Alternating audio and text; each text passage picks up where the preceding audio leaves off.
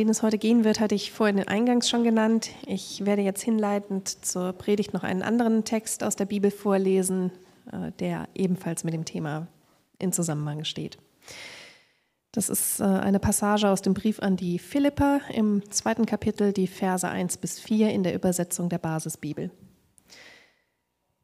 Ich denke, das gibt es bei euch, das mahnende Wort im Auftrag von Christus und die Ermutigung durch die Liebe. Dazu kommt die Gemeinschaft durch den Heiligen Geist sowie die Zuneigung und Barmherzigkeit. Macht also meine Freude vollkommen und seid euch einig. Seid miteinander verbunden durch dieselbe Liebe und strebt einmütig dasselbe Ziel an. Nicht Eigennutz oder Eitelkeit soll euer Handeln bestimmen, Vielmehr achtet in Demut den anderen höher als euch selbst. Seid nicht auf euren eigenen Vorteil aus, sondern auf den der anderen, und zwar jeder und jede von euch. Amen.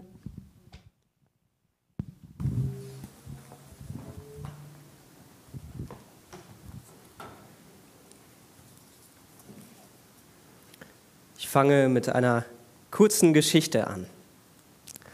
Einige Werkzeuge lebten zusammen in einer Zimmerei. Sie hatten Probleme miteinander auszukommen und manche beschwerten sich, dass andere ihre Arbeit nicht gut ausführten. Sie trafen sich, um über das Problem zu diskutieren. Der Hammer sprach zuerst, da er der Vorsitzende des Komitees war.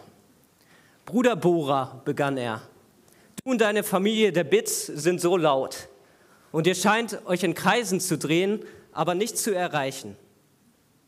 Der Bohrer, der erwiderte schnell, es ist wahr, dass ich mich in Kreisen drehe und meine Arbeit leer macht. Aber immerhin bin ich spitz. Bruder Bleistift ist klein und oft so stumpf und ungehalten, so dass er einen schlechten Eindruck macht. Er muss ein bisschen angespitzt werden, wenn er hier irgendwie von Nutzen sein will. Bleistift verteidigte sich und sprach, ja, vielleicht bin ich manchmal etwas grob und stumpf. Aber das ist so, weil ich hart in meinem Bereich arbeite. Immerhin bin ich nicht so arrogant wie Bruder Zollstock. Er misst andere nach seinen Standards, als ob er der Einzige hier ist, der richtig läge. Zollstock überblickte die Gruppe und erwiderte, okay, ich werde gehen, wenn es sein muss, aber so dann auch die Säge. Ihre Schnitte verletzen und sie schafft mehr Trennung, als dass sie vereinen würde. Schwester Säge setzte gerade zu einer Erwiderung an, als plötzlich ein Geräusch an der Tür alle Gespräche verstummen ließ. Diese Geschichte, die setze ich nachher fort, aber sie ist ein guter Einstieg in dieses Thema der Predigt, denn ich glaube, wir sind ein Werkzeug. Und die Frage ist nur, was für eine Art von Werkzeug wir sind. Und auch das will ich noch genauer ausführen in dieser Predigt. Wir haben diesen Vers gehört, Eisen wird durch Eisen geschärft und ein Mann schärft das Angesicht seines Nächsten. Und die heutige Predigt bezieht sich erstmal auf diesen einen Vers, der, wie Anna schon gesagt hat, nicht unbekannt ist. Und meine Erfahrung ist, dass dieser Vers oft als ein schönes Bild für biblische Freundschaft gebraucht wird, ohne dass so richtig dieses Bild von Eisen schärft Eisen entfaltet wird und darauf eingegangen wird. Und ich glaube, dass dieser Vers uns zu mehr zu sagen hat als nur zum Thema der Freundschaft. Ein Mann schärft das Angesicht seines Nächsten. Das ist die Aussage des Spruchs, die durch diesen ersten Teil Eisen wird durch Eisen geschärft veranschaulicht wird. Und was bedeutet das, dass ein Mann oder eine Frau das Angesicht seines Nächsten schärft? Wenn hier von Angesicht die Rede ist, dann meint dieses Wort eigentlich die ganze Person mit, mit seiner Persönlichkeit und mit, ihrer, mit ihrem Charakter. Und was hier ausgesagt wird, ist, dass der Umgang miteinander charakterbildend wirken soll. Also wir sollen einander zum Schliff und zur Poli, ähm, Politur unserer Ecken und Kanten verhelfen. Und dieses Wort Nächster kann auf einen guten Freund bezogen sein und das meint das Wort oft, aber hier passt es wirklich besser, erstmal von Nächster und von unserem Mitmenschen zu sprechen. Und wenn ich die Verse so lese, dann denke ich an die Gemeinschaft unter Christen in der Gemeinde. Und Das sage ich jetzt nur nicht, nicht nur, weil wir hier in der Gemeinde sind und damit die Predigt irgendwie relevant ist, ähm, sondern aus einem anderen Grund. Denn wo gibt es so viel Reibungsfläche unter Menschen, wie, wie sie in der Gemeinde da ist? Wenn wir einmal außerhalb der Gemeinde schauen, dann sehen wir oft eine andere Art und Weise, wie sich Menschen zu einer Gemeinschaft zusammenfügen eine andere Art und Weise, als es in der Gemeinde der Fall ist. Denn wir neigen doch eigentlich dazu, uns zusammenzutun mit denen, mit denen wir Interessen teilen und ähm, gleiche Hobbys vielleicht haben und besonders mit denen, die irgendwie ähnlich ticken wie wir. Und das sind oft noch Menschen, die eher in der gleichen Altersgruppe sind. Also dein Freundeskreis suchst du wahrscheinlich normalerweise nicht unter den Menschen, äh, die du nicht magst oder die anstrengend sind, sondern unter den Menschen, mit denen du gut umgehen kannst und die ähm, deinem Alter wahrscheinlich eher entsprechen. Und das Wunderbare, aber auch das Anstrengende an Gemeinde ist die Vielfalt. Wir teilen zwar auch irgendwie eine Leidenschaft, unseren Glauben, aber das sagt erstmal nichts darüber aus, woher wir kommen, wie wir geprägt sind und zu einem bestimmten Grad auch nicht darüber, wie wir ticken. Gemeinde ist doch eine Gruppe von Menschen, die sich im Leben außerhalb der Gemeinde wahrscheinlich nicht so zusammengetan hätte. Da gibt es Leute, die ticken so anders als du und ich. Und wenn ich mein Herz mal prüfe, gibt es da bestimmt auch Leute, mit denen hätte ich mich zusammen nicht in der Gruppe zusammengefügt hätte ich das mir aussuchen können. Aber Jesus, Jesus ist derjenige, der das Fundament der Gemeinde ist, der, auf dem die Gemeinde gebaut ist. Und Jesus selbst hat so eine bunte Truppe an Menschen um sich gesammelt. Auch unter den Jüngern, die aus unterschiedlichsten Hintergründen gab, äh, kamen, gab es genügend Reibungsfläche. Da waren einfache Fischer, dann waren da, war da ein Zolleinnehmer, der geachtetste unter den Geachteten. Dann war da ein Zelot, ein jüdischer Kämpfer. Und das muss ziemlich bunt da zu, zugange gegangen sein. Ähm, und kurz gesagt, Jesus vereint Menschen. Und das sehen wir auch in Gemeinde und darin liegt eine Herausforderung und eine Chance.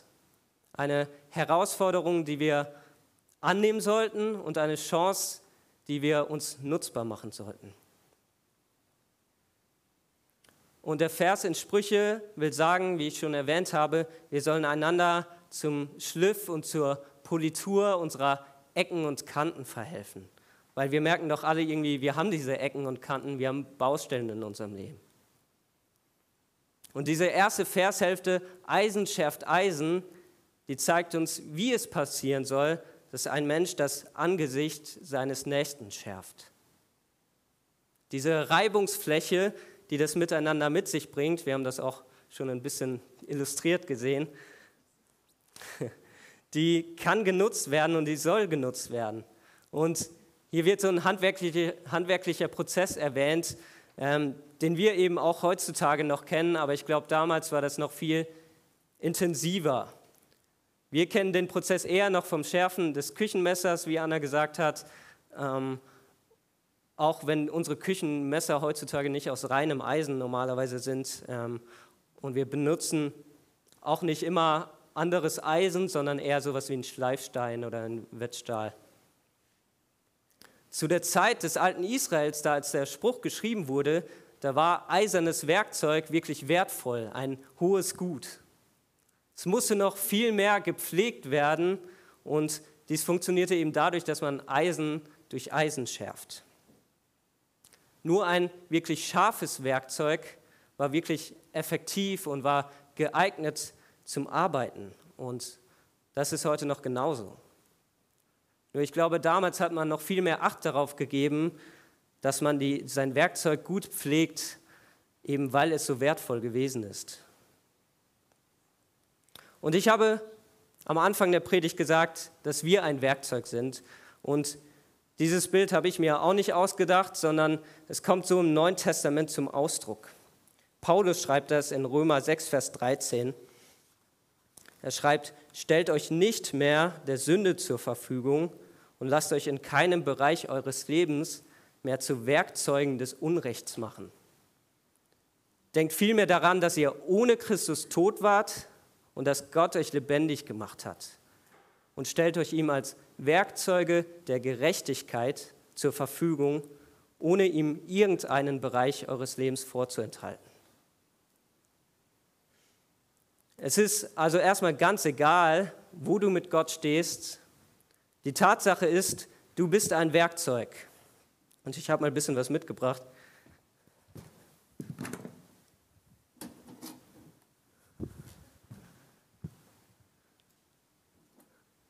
Wir kommen alle an einen Punkt, wo wir einsehen müssen, dass unsere Schuld, unsere Sünde, also das, was uns von Gott trennt, dass uns das zu Werkzeugen, Werkzeugen der Ungerechtigkeit oder des Unrechts macht.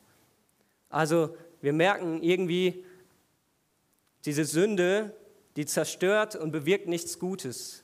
Wenn wir nicht mit Gott gehen, nicht seinen Willen tun, wenn wir sogar entgegen seinem Willen leben, dann sind wir trotzdem Werkzeuge und leider Werkzeuge des Unrechts.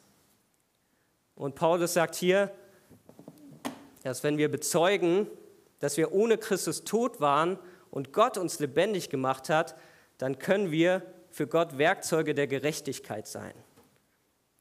Werkzeuge, die ein Zeugnis sind für ihn und die seinen Fingerabdruck tragen und auf Gott hinweisen. Werkzeuge, die Gottes Willen tun.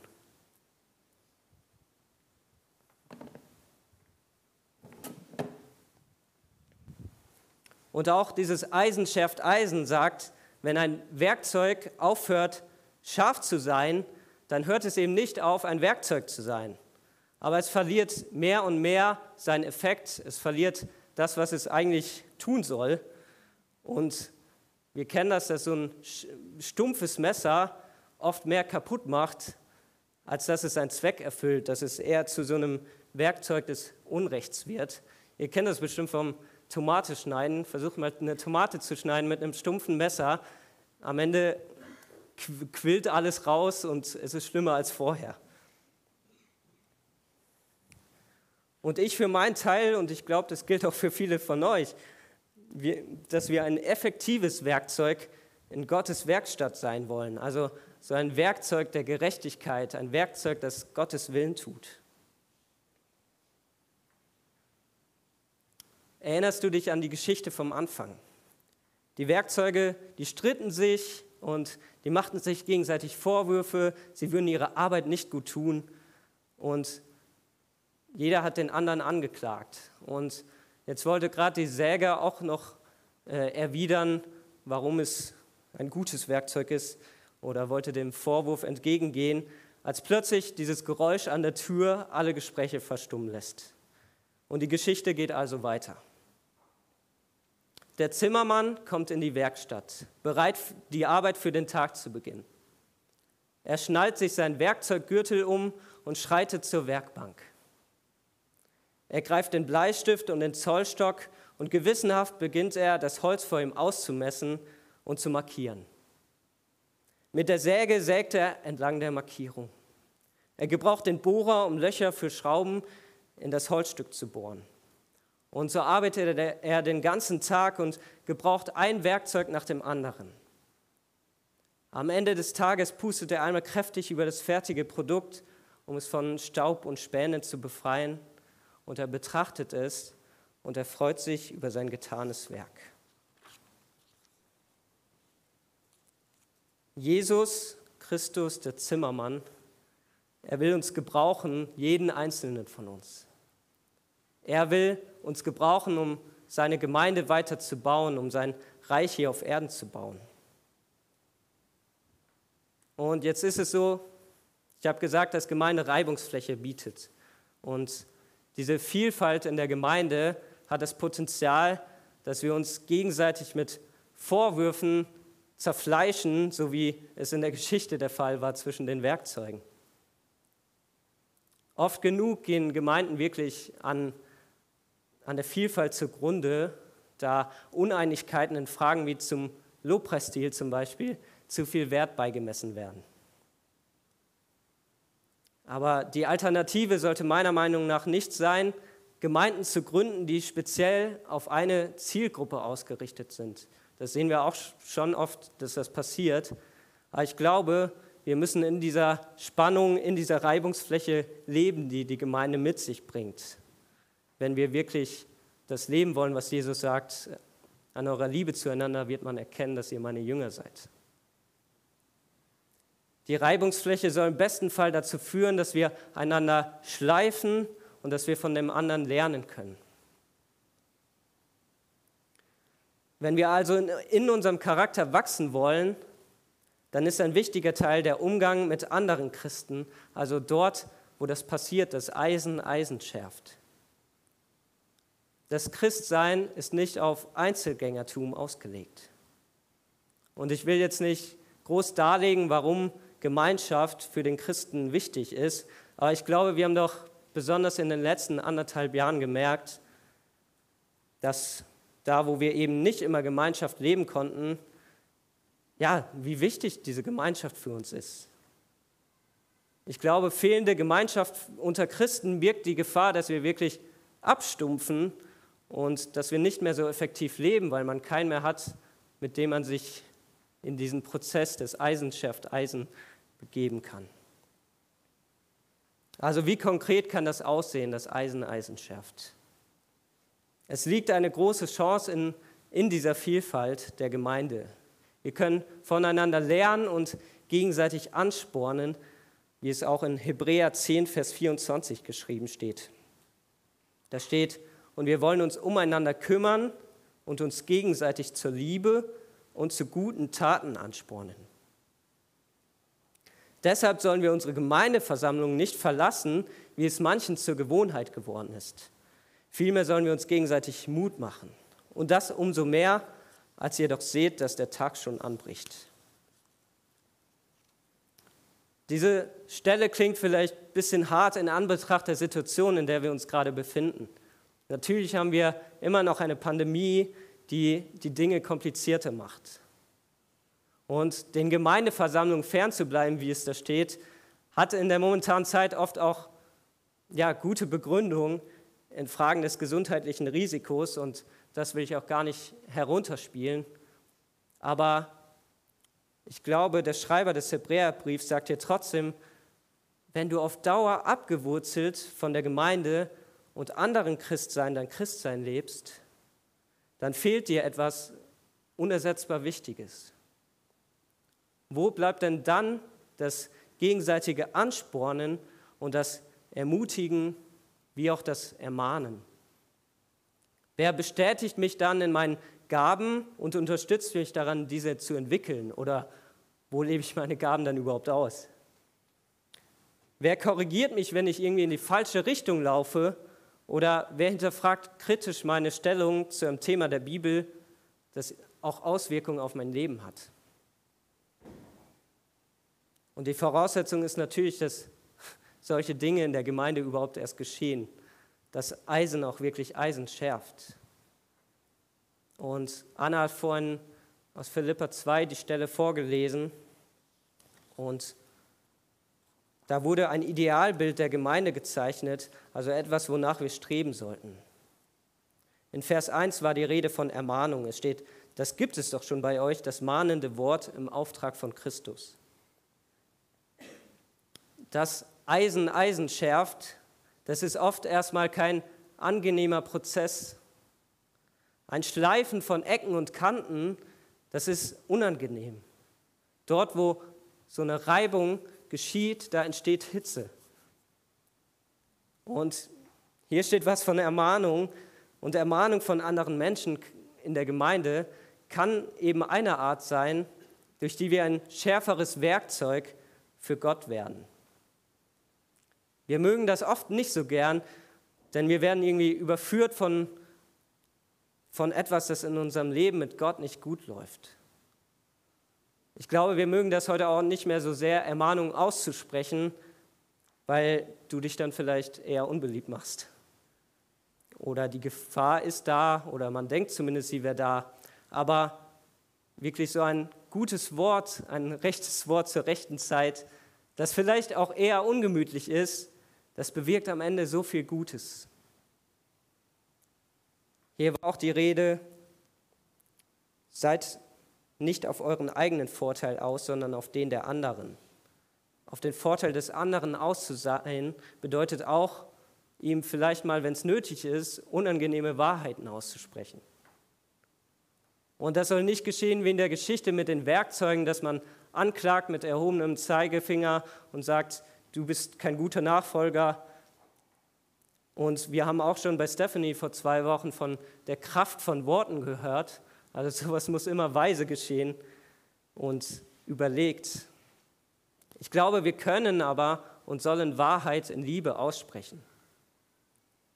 Und der praktische Tipp ist jetzt nicht, in der Gemeinde rumzulaufen und bei anderen nach Fehlern zu suchen, um das Ermahnen zu üben.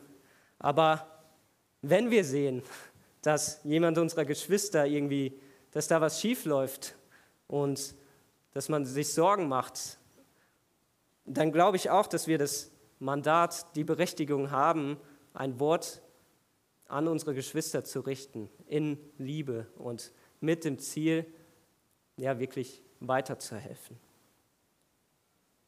Das Interessante ist aber auch, dass das Wort ermahnen genauso mit ermutigen übersetzt werden kann. Da sieht man also schon, wie nah die beieinander sind. Hier steht auch, das gibt es schon bei euch, die Ermutigung aus Liebe. Es ist auch dran, einander aus Liebe zu ermutigen und gut zuzusprechen. Das kann sein, wie schon erwähnt, irgendwie, dass wir uns gegenseitig in unseren Gaben bestätigen oder unterstützen. Das kann geschehen, indem ja, ich jemanden aus der Gemeinde einlade und einfach mein Gesprächspartner bin. Was hier also mit Ermutigen und Ermahnen gemeint ist, das kann auch irgendwie mit dem, was in Hebräer war, mit diesem Anspornen gleichgesetzt werden. Weil das Ziel ist, dass wir dem anderen verhelfen, ein schärferes Werkzeug in dieser Werkstatt des Zimmermanns zu werden. Paulus sagt in Philippa 2, Vers 3, dass wir in Demut den anderen höher als uns selbst achten sollen.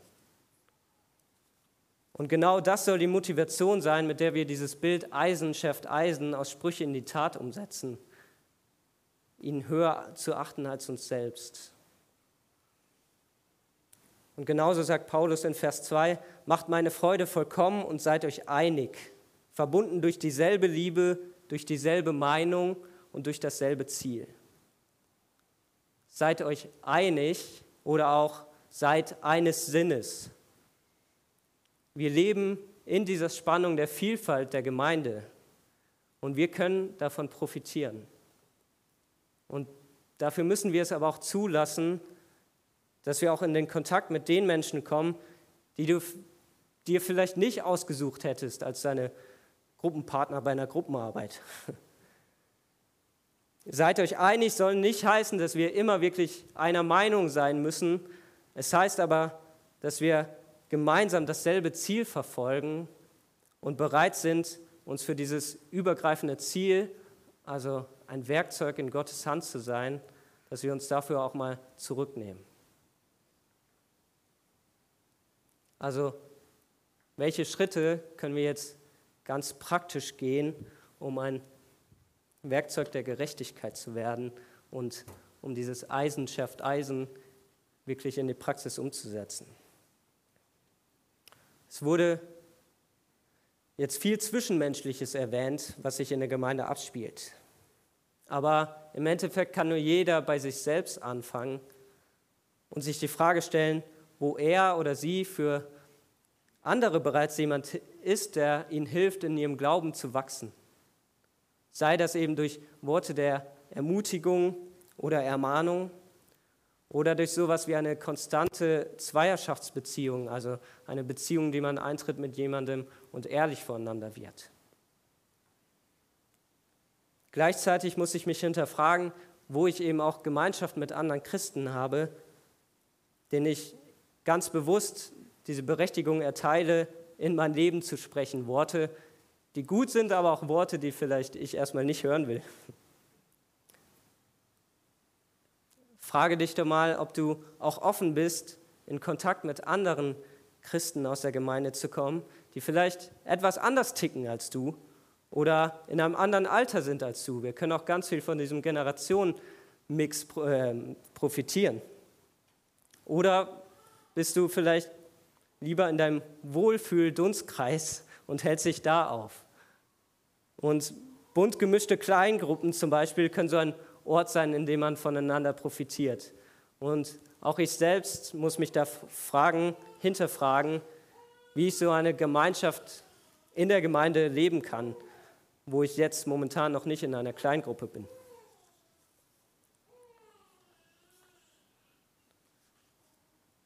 Ich will mich nicht mehr, wie es in Römer heißt, der Sünde zur Verfügung stellen und wieder zu seinem Werkzeug der Ungerechtigkeit werden. Also ich will nicht wieder zurückfallen zu dem, was Gott nicht gefällt. Ich will, dass Gott mich gebrauchen kann als sein Werkzeug. Und dafür muss ich eben geschärft bleiben. Ich brauche Brüder und Schwestern im Glauben, die an meiner Seite stehen.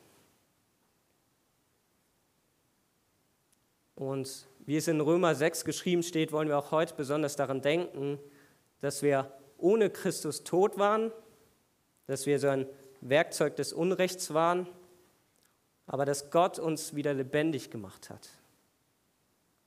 Und wir können das Abendmahl nutzen als Neuanfang, uns ihm zur Verfügung zu stellen und zu sagen, hey Gott, ich will, es ist nicht gut gelaufen in letzter Zeit, ich will ein Werkzeug der Gerechtigkeit für dich sein.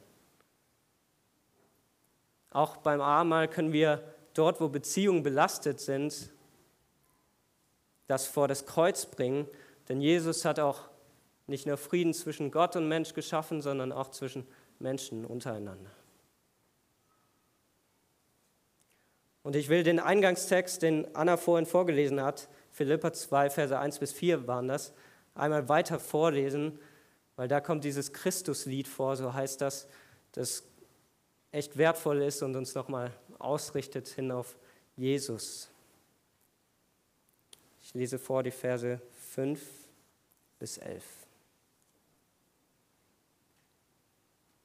Denkt im Umgang miteinander immer daran, welchen Maßstab Christus Jesus gesetzt hat. Und jetzt kommt das Christuslied. Von göttlicher Gestalt war er, aber er hielt nicht daran fest, Gott gleich zu sein, so wie ein Dieb an seiner Beute sondern er legte die göttliche Gestalt ab und nahm die eines Knechtes an. Er wurde in allem den Menschen gleich, in jeder Hinsicht war er wie ein Mensch. Er erniedrigte sich selbst und war gehorsam bis in den Tod, ja bis in den Tod am Kreuz.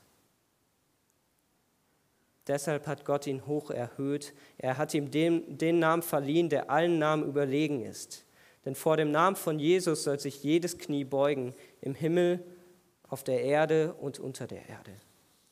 Und jede Zunge soll bekennen, Jesus Christus ist der Herr.